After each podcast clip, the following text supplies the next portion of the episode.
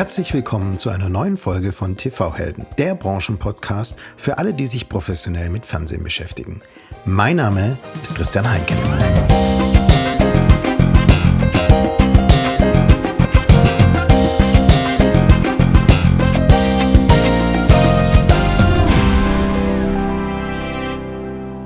Und jetzt freue ich mich auf einen ganz besonderen Gast. Denn es wird schon wieder international bei TV-Helden. Nicht nur, weil mein heutiger TV-Held Österreicher ist und in Wien wohnt, sondern auch das globale Medienkompetenz Center der ältesten Strategieberatung der Welt leitet. Ein Kenner der Medien- und Telekommunikationsbranche, der den Überblick bei den Zukunftsthemen und als Bergfex auch den Überblick in den Bergen behält. Grüß Gott, Gabriel Mohr, Principal bei Arthur D. Little. Hallo Christian, ich freue mich heute als TV-Held bei dir sein zu dürfen und viele verschiedene spannende Themen mit dir zu diskutieren. Genau, die spannenden Themen haben wir ähm, immer, wenn ich, wenn wir zusammen diskutieren. Äh, Gabriel, in dieser Episode werden wir uns einem spannenden Thema insbesondere widmen, dem Thema 5G. Und zwar speziell 5G in und für die Medienbranche. Kurz vielleicht nochmal, was ist 5G? Also die 5G, das äh, ist die fünfte Generation, deswegen 5G des Mobilfunks und äh, ist der Mobilfunkstandard, der seit 2019 an Verbreitung gewinnt und immer relevanter wird. Und wenn man das jetzt vergleicht zu dem heutigen LTE-Standard, dann zeichnet sich halt 5G aus durch die Datenrate von bis zu 10 Gigabit, Gbit. Also wenn man das vergleicht, ich zu Hause habe gerade 250 Mbit Leitung. Es ist eine erhöhte Frequenzkapazität und Datendurchsatz natürlich.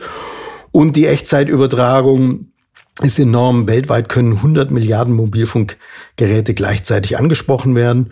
Und ich glaube, wir gehen heute in unserem Gespräch auch auf die Latenzzeiten von unter einer Millisekunde eingehen. Ja, also genau, welche Vorteile diese 5G-Technologie, der äh, wir in der TV-Branche brauchen werden und ob das alles Zukunftsvisionen sind oder schon Realität, genau deswegen spreche ich heute mit dir, Gabriel, als Experte für Media und Telekommunikation.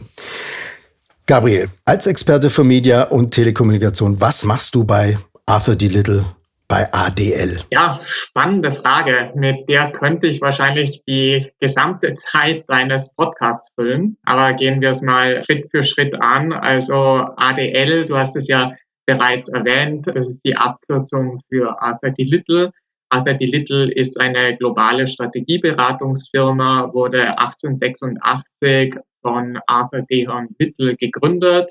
Und wir decken im Prinzip sämtliche Industrien, von Healthcare über Automotive bis hin zu Energie und natürlich Medien insbesondere ab und arbeiten an Strategie, Innovations-, Transformationsthemen. Und eine unserer Industrien heißt eben Time. Äh, das steht für Telecommunication, Information, Media and Electronics. Und da bin auch ich angesiedelt.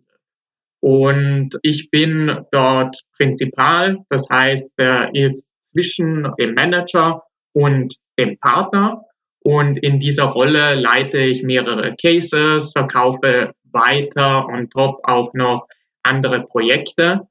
Und in der Rolle bin ich auch verantwortlich für äh, das Medienkompetenzcenter global bei Arthur Little. Und da unterstütze ich einfach die unterschiedlichsten Projektteams, also gerade wenn Sie Experteninput zu Medienthemen benötigen. Ich bin global bei Verkaufsaktivitäten im Medienbereich involviert. Ich koordiniere die Leitung und Entwicklung von Knowledge Pieces und viele weitere Themen, die jetzt wahrscheinlich den Rahmen von diesem Podcast etwas sprengen würden.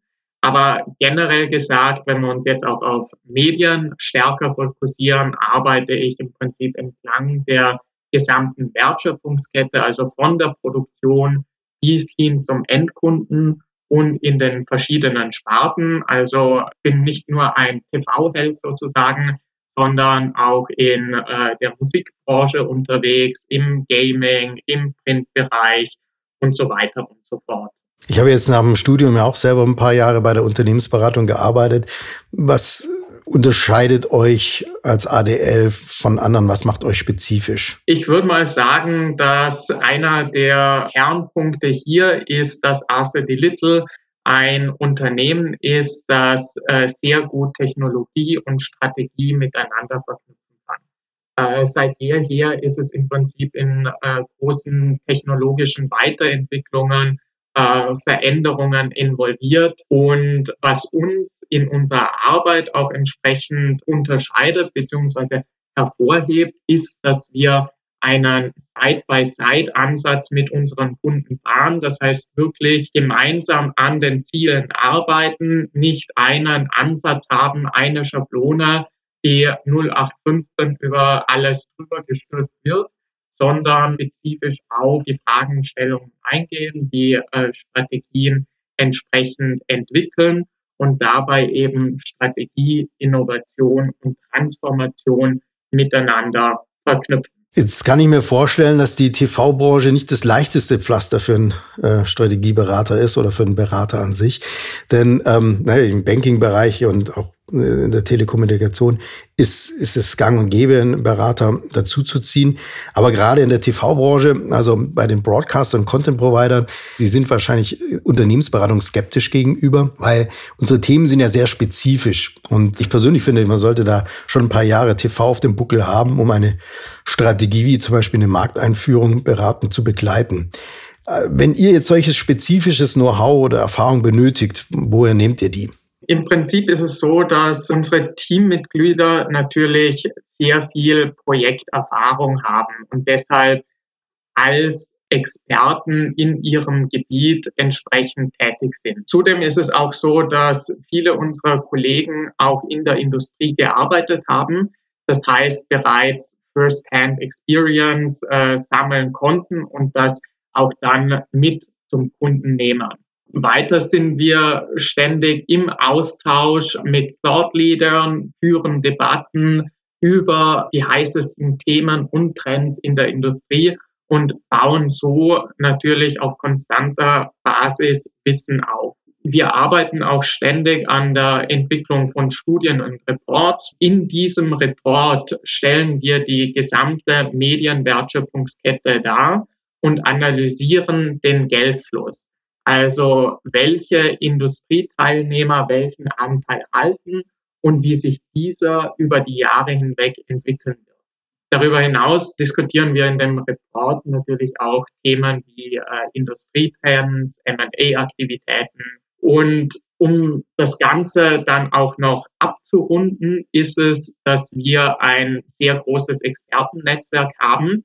Das heißt, wir arbeiten mit Experten aus der Industrie zusammen, die dann genaues Wissen haben über Marktentwicklungen, technologische Trends und vor allem diese Themen eben schon selbst gemacht haben. Oft sind das CEOs, CXOs, die dann ihr Wissen entsprechend dem Kunden zur Verfügung stellen. Genau, deswegen bist du auch letztes Jahr ähm, auf mich zugekommen, als ich bei meiner damaligen Firma ausgeschieden bin und äh, du dann wusstest, dass ich mich selbstständig machen möchte und hast gesagt, genau so einen Industrieexperten ähm, brauche ich als Senior Advisor. Ein Beispiel, ich habe jetzt 20 Jahre Berufserfahrung bei Kabel, Satelliten, IPTV und Contenthäusern und bringe dann bei euch in die Projekte mein spezifisches Know-how, meine Expertise ein. Ja, das hat mich damals überzeugt und deswegen haben wir auch die Kooperation geschlossen. Ähm, Gabriel, bevor wir jetzt mit 5G loslegen, eine globale Frage habe ich noch und du hast es auch gerade bei den Studien schon genannt. Als Unternehmensberater müsst ihr immer top informiert sein, die Trends von morgen wissen. Mit dem Beraterblick jetzt auf die Medienbranche, was fällt dir im Moment in der Medienindustrie besonders auf? Natürlich kann ich da jetzt sehr gut auf unseren Report auch referenzieren, da wir da die verschiedensten Trends und Entwicklungen entsprechend darlegen. Und ich würde mal ein paar davon herausgreifen, die, glaube ich, sehr, sehr wichtig und zeitnah sind. Einerseits ist es die beschleunigte Digitalisierung, die wir einfach über die letzten Jahre gesehen haben. Und das kommt jetzt auch schön zum Ausdruck, wenn man den starken Wachstum der Direct-to-Consumer-Plattformen sich anschaut. Sei das jetzt äh, nicht nur während dem Lockdown, sondern auch davor und danach, Disney Plus, Pluto TV, Warner und, und, und. Jeder bringt eine Plattform auf den Markt, jeder versucht, den direkten Kundenzugang zu haben und zu halten. Dann ein weiteres Thema, glaube ich, das relevant ist und durchaus als Trend gesehen werden kann, ist, dass Plattformen und Content global skalieren. Schönes Beispiel ist hier natürlich, was von Netflix gelebt wird und zum Beispiel am Hand von BitGames auch gesehen wird. Das ist ein Content lokal produziert oder lokaler Content, der dann äh, wirklich auf globaler Ebene verbreitet wird, promotet wird und auch die entsprechenden Zuschauerzahlen generiert.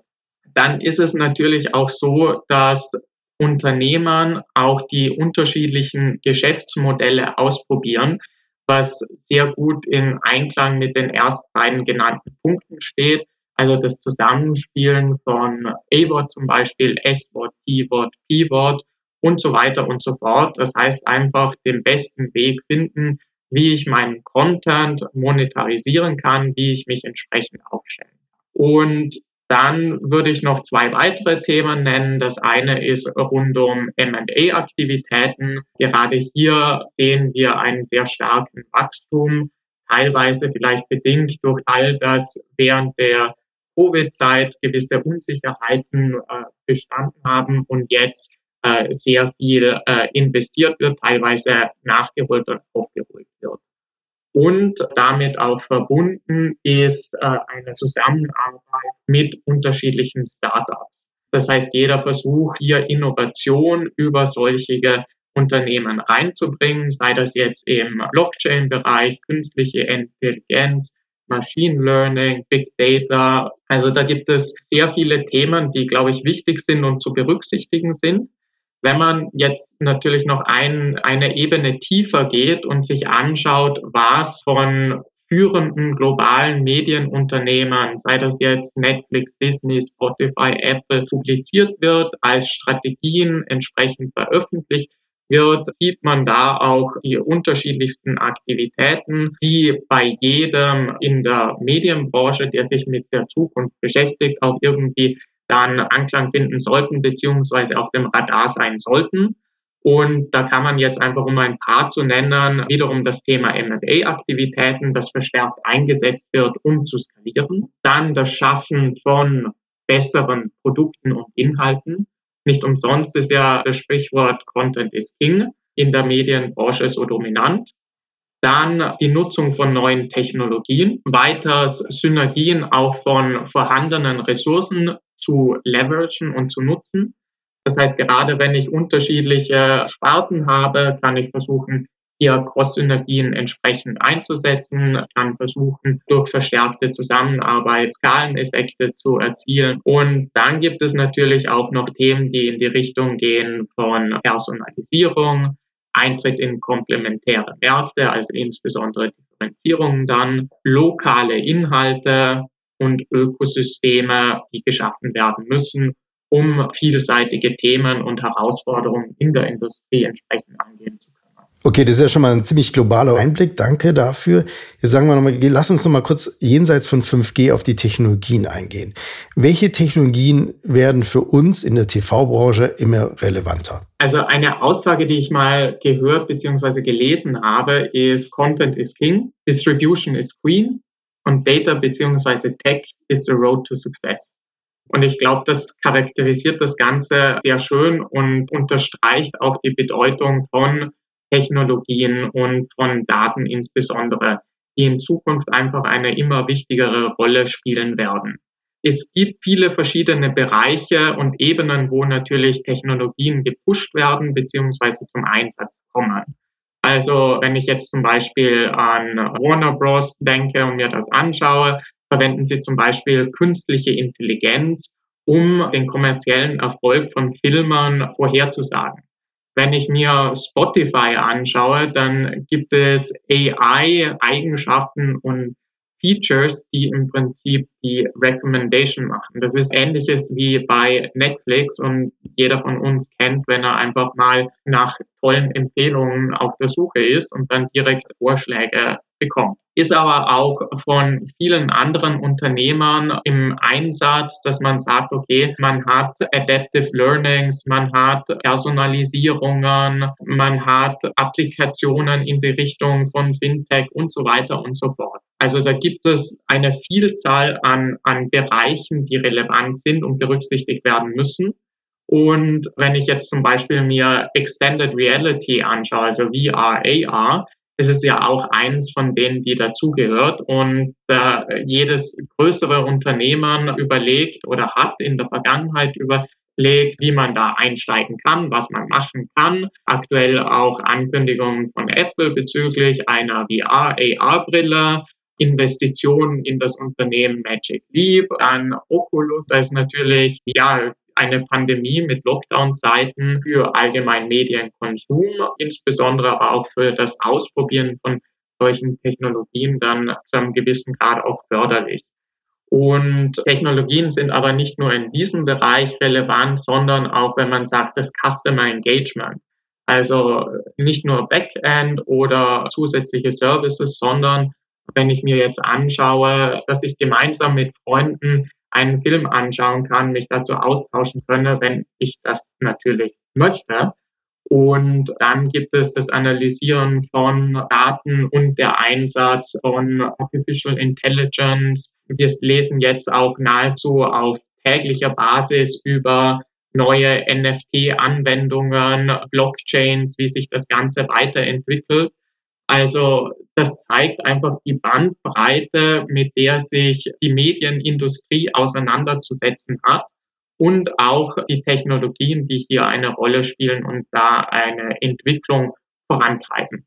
Und 5G ist natürlich auch eins dieser Technologien. Ja, definitiv. Also du hast viele Begriffe genannt. Ähm, kurz nochmal ähm, AI, das ist die Artificial Intelligence, die künstliche Intelligenz.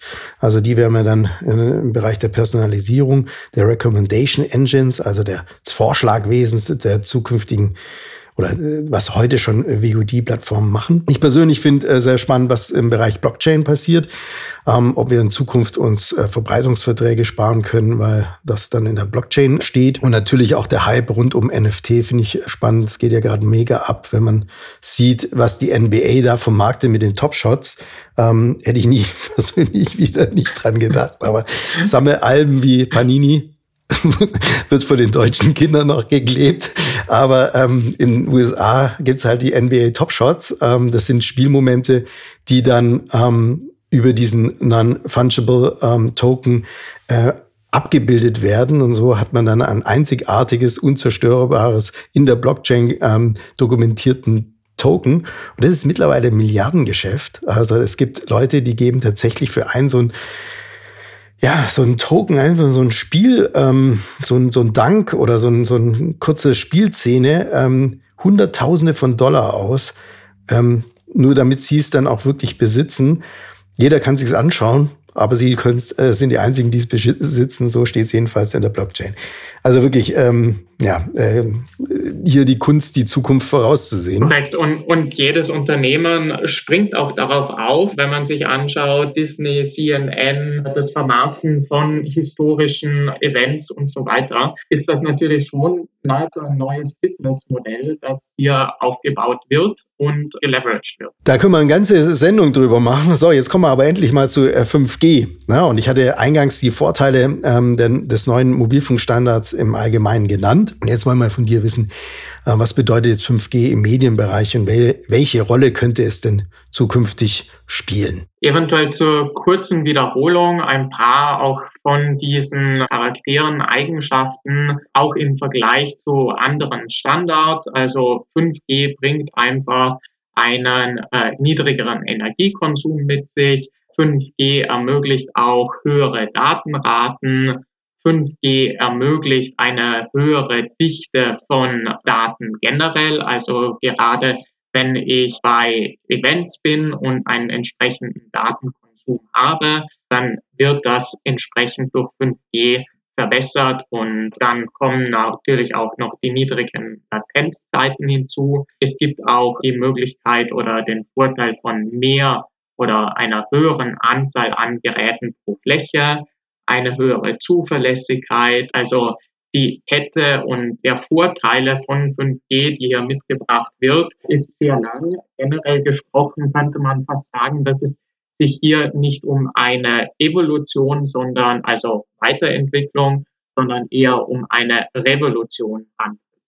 Und wenn man sich jetzt 5G genauer anschaut, muss man natürlich auch noch dazu sagen, dass unterschiedliche Frequenzen möglich sind. Also 5G läuft auf unterschiedlichen Frequenzen. Und da ist es so, dass auch in den nächsten Jahren noch mit einiges an Weiterentwicklung passieren wird. Wenn man sich ein paar der, der Statistiken anschaut von 20 2020 bis 2024 wurden 3,8 Milliarden 5G-Smartphones verschickt. Das zeigt schon ein bisschen die Größe und Dimension, von der wir hier reden. Aber im Endeffekt geht es nicht nur um die Technologie, sondern es geht viel mehr um die Use Cases hinter der Technologie. Also was kann ich wirklich damit machen? Und das Medienvertical wird oftmals als eines der Ankerpunkte gesehen, als Rechtfertigungen für Investitionen in äh, 5G. Und wir als ADL, wir analysieren natürlich auch die unterschiedlichen Use Case, Strategien, Implementierungsmöglichkeiten, diskutieren mit Thought Leadern, bringen die alle zusammen. Und genau in diesem Zusammenhang diskutieren wir eben auch Anwendungsbeispiele. Und da ist es ein Beispiel, ist Erfahrungen in Stadien. Das heißt, viele Athleten sind mit unterschiedlichen Devices verbunden und ich als Zuschauer kann dann einspringen. Das muss nicht notwendigerweise nur beim äh, Spieler angebracht sein, kann auch in einem Vorposten sein, Outdoor natürlich auch, wenn man an Skirennen oder ähnliches denkt, allerdings nicht nur auf Daten bezogen, sondern äh, kann man auch umlegen auf Emotionen. Zum Beispiel mit einem unserer Kunden, Red Bull Media House, haben wir den Einsatz von Devices besprochen, um Emotionen von einem Event auch nach Hause zu übertragen. Und wenn ich das Ganze schaffe, mit entsprechenden Devices zu übertragen, sei das jetzt von Herzrate, Geschwindigkeiten, mit denen ein Mountainbiker den Hügel runterfahrt oder Adrenalinlevel und, und, und, und, ist das natürlich ein ganz anderes Gefühl, mit dem ich Inhalte erlebe und zuschauen kann.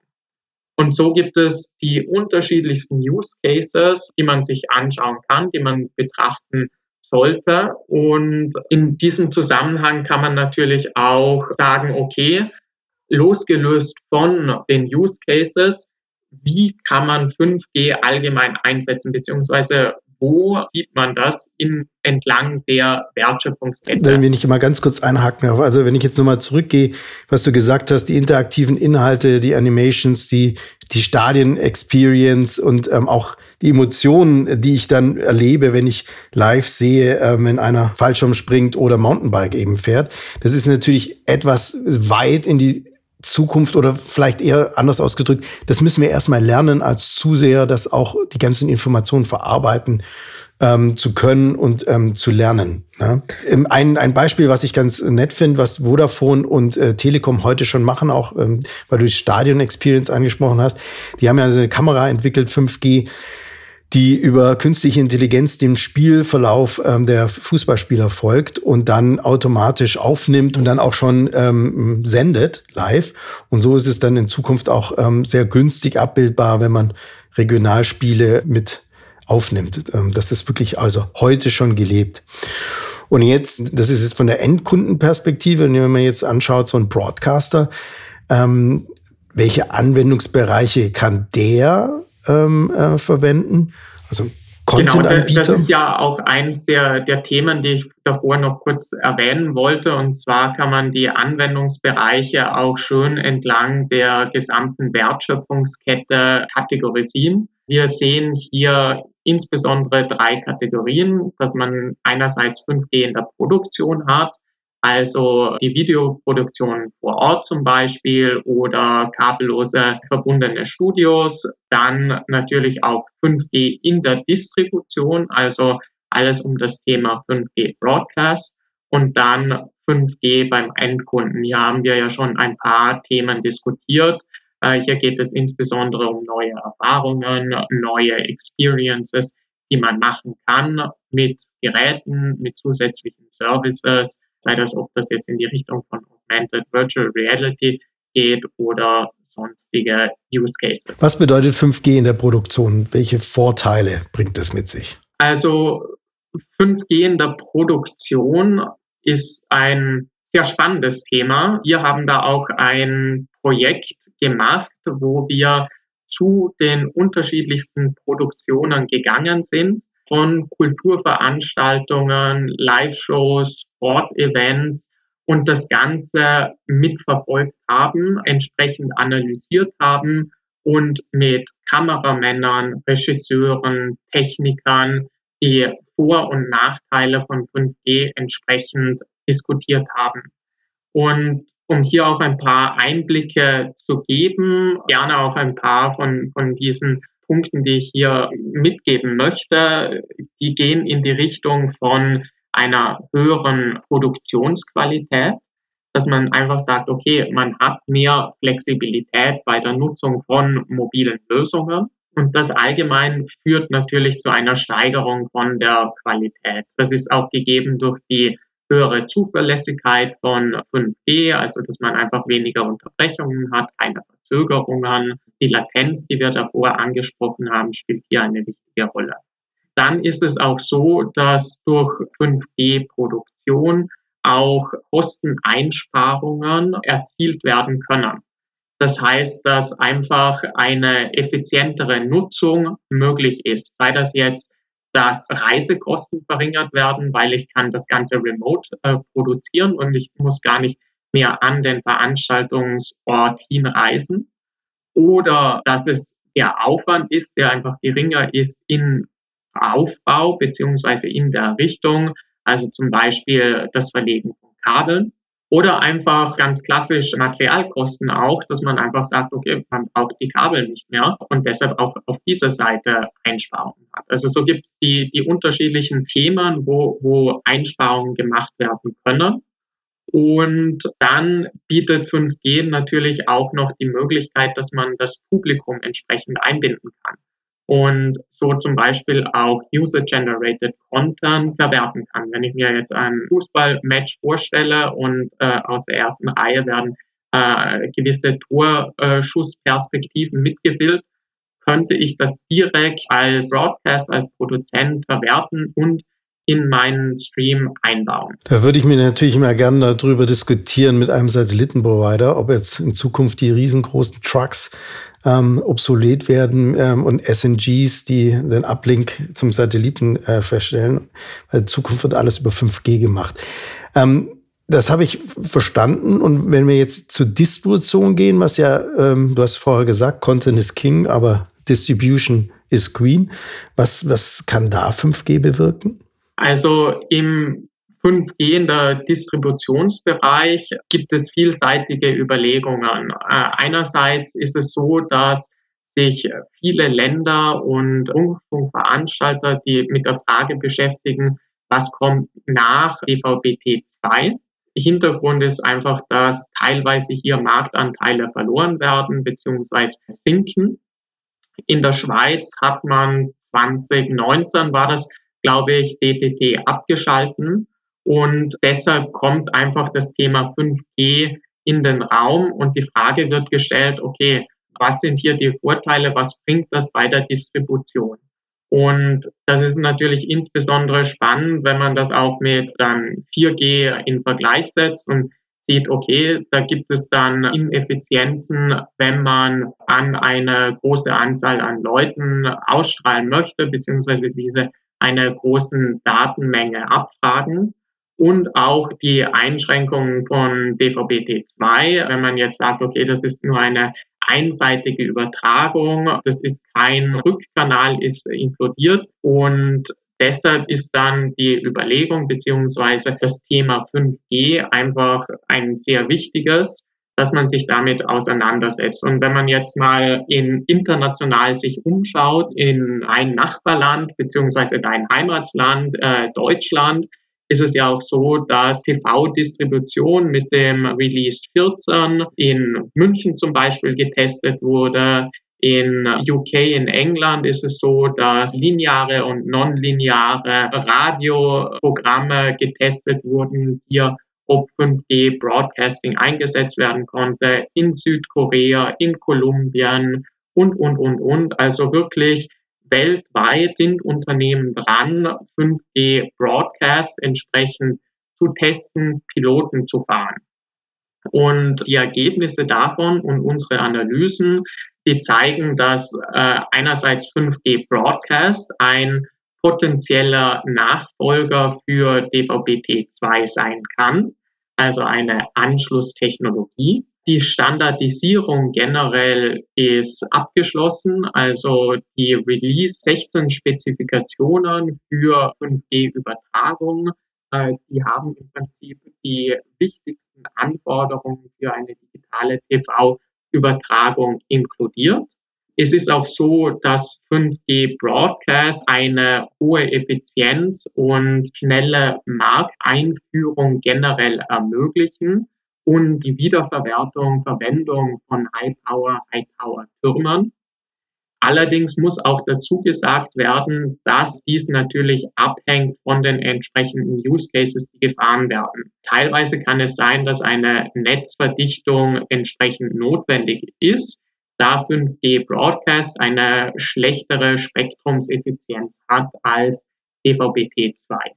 Und so, wenn man an Use Cases denkt, wie zum Beispiel die Übertragung an mobile Geräte, Deep Indoor oder zum Beispiel an eine 1 zu 1 Migration von dem heutigen DVB-T2 Ausbreitungsfall, dann ist es wahrscheinlich so, dass eine zu einem gewissen Grad zumindest eine Netzverdichtung erforderlich ist. Das hängt von den jeweiligen Use Cases ab. Und aber das Thema ist, dass eine derartige Umstellung möglich ist. Eine Umstellung, wenn ich mir den stationären Empfang anschaue, bedarf wahrscheinlich der Einführung von einem separaten Empfänger.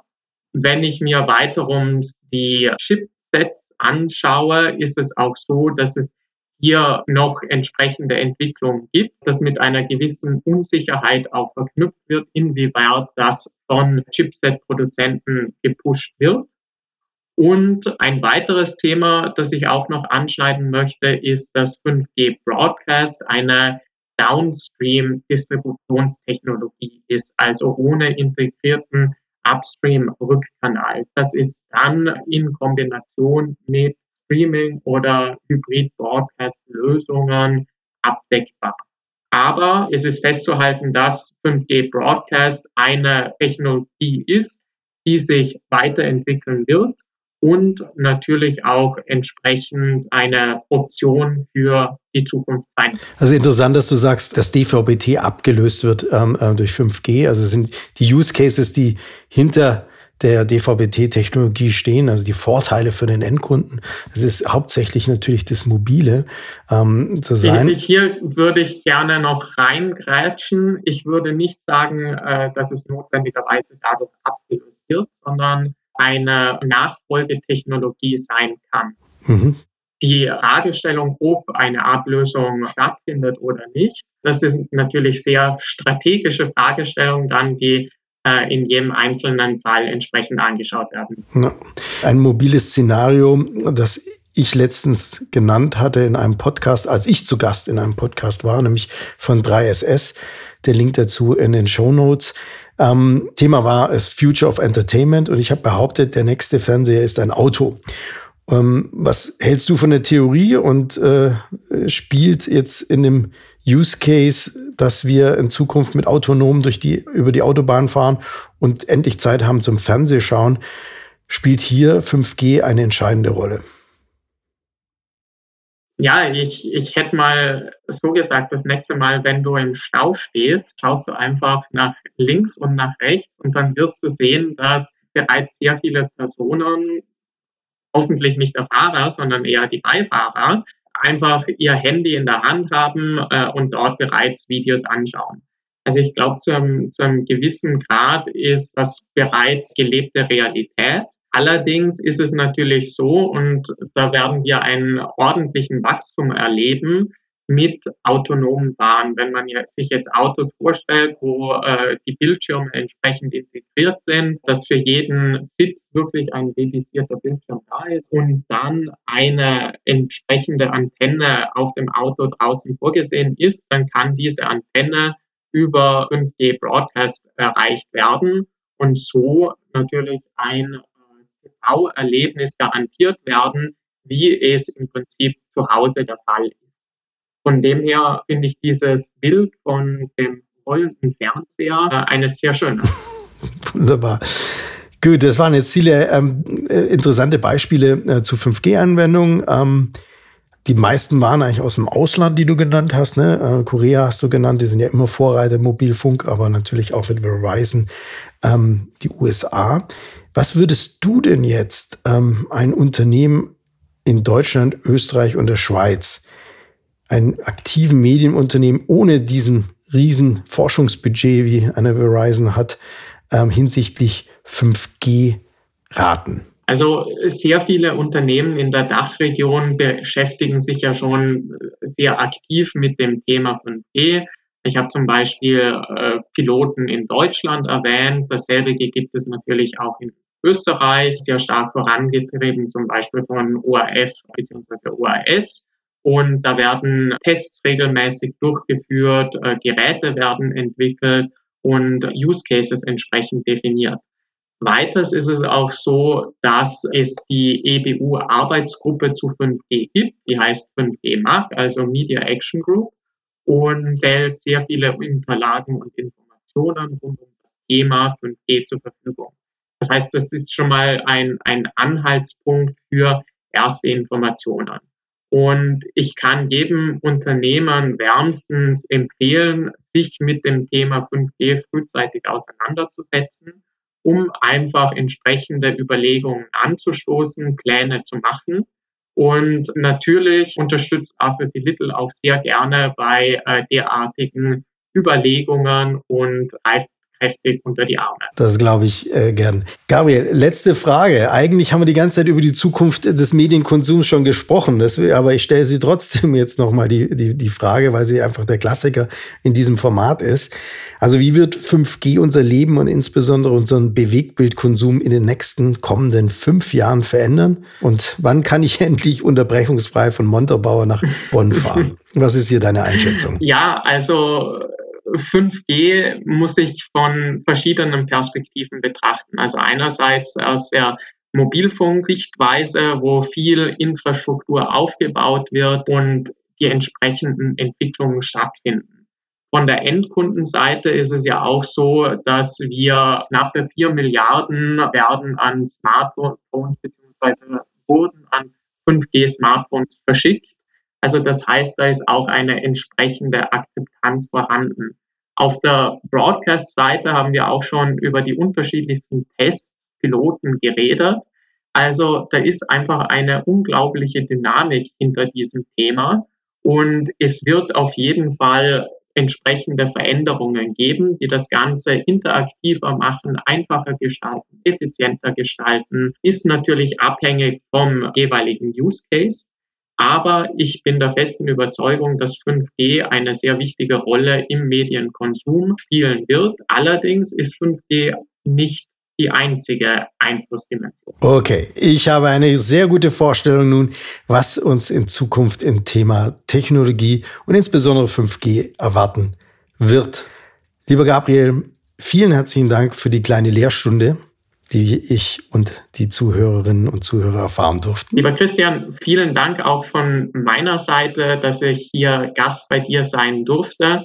Hat wirklich sehr, sehr viel Spaß gemacht und ich freue mich auch als aktiver Zuhörer deine weiteren Podcasts entsprechend zu verfolgen. Genau, und ich äh, verlinke auf jeden Fall in den Show Notes auch die Seite, wo man Studien von Arthur D. Little abrufen kann oder wo man sich ähm, melden kann, wenn man neue Studien haben will. Gerne auch an mich eine E-Mail schreiben, mail.tvhelden.com. Ich vermittle dann weiter. Ich bedanke mich sehr herzlich fürs Einschalten. Ich hoffe, diese Folge von TV Helden hat dir gefallen. Falls ja, dann empfehle uns doch bitte weiter. Erreichbar Wie für Anregungen bin ich per E-Mail mail at tvhelden.com. Bis dahin vielen herzlichen Dank und auf Wiederhören wünscht Christian Heinke.